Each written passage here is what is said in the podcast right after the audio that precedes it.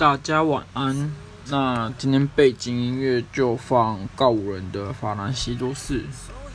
嗯，它的旋律跟内容让我有一种小人物奋力一跳，想要突破框架的感觉，所以就放着当背景跟大家分享。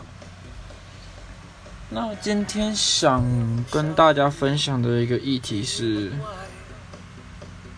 你觉得你是一名，你想成为一名员工，还是一名主管，还是一名领导者？